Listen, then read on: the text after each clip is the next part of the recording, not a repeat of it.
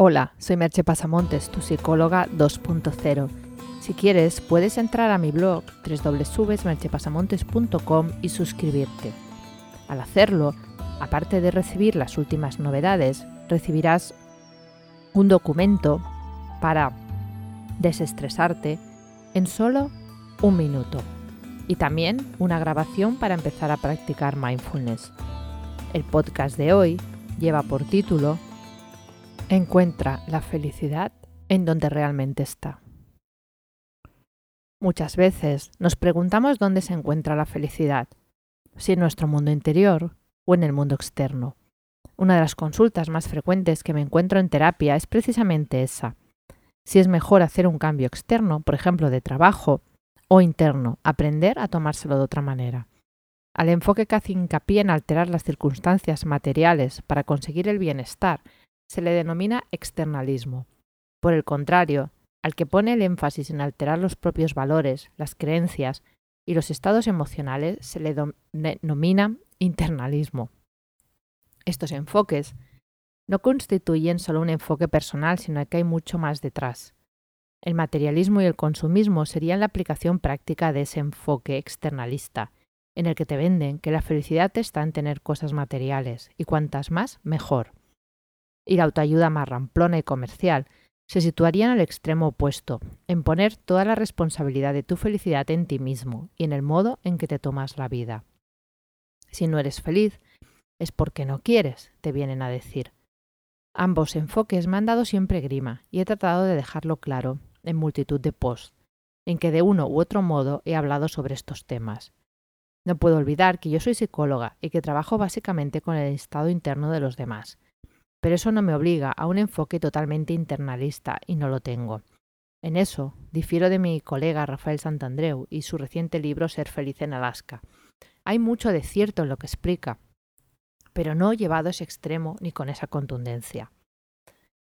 Por suerte, no estoy sola en este enfoque mixto, de factores internos y de factores externos.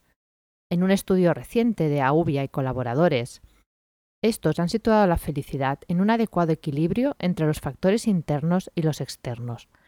Es un enfoque que va más allá de la psicología y tiene en cuenta también factores sociales, antropológicos e incluso filosóficos. En algo se tenía que notar mi formación en humanidades. Los autores hacen una amplia revisión de investigaciones que apoyan el internalismo como la vía hacia un mundo feliz, y es cierto que hay evidencias, y la meditación es una de ellas, de que trabajar en nuestro mundo interno nos puede conducir a mayores cuotas de bienestar y felicidad. Pero este enfoque presenta algunos problemas. Uno es el hecho de que del tiempo que se necesita para ser un maestro en el manejo del mundo interno. No es algo que se consiga en cuatro días, como pretenden hacernos creer algunos. Cuando os he ido hablando de los beneficios del mindfulness, a pesar de que algunos de estos beneficios se pueden notar de manera casi inmediata, siempre os insisto en que requiere de constancia y perseverancia. Para notar verdaderamente los efectos del mindfulness has de practicar y has de practicar a ser posible cada día. Las escuelas importantes de psicología, que no los charlatanes de autoayuda, como las terapias basadas en mindfulness y las cognitivos conductuales, animan a cambiar las circunstancias externas cuando sea necesario y se pueda, y además reconocen el tiempo que se ha de invertir para dominarla propiamente. No es un camino que se haga en dos días. Pero cuando nos vamos al enfoque externalista, tampoco todo es coser y cantar. Los ejemplos que ponen los autores y que podríamos enumerar de este enfoque exceden en mucho el espacio de este podcast. Toda la publicidad de las marcas, nuestro modelo social y todos los libros y cursos que te dicen que la felicidad está en conseguir éxito y que eso depende totalmente de ti. Son obvias las limitaciones de este enfoque y también el mundo al que nos ha llevado.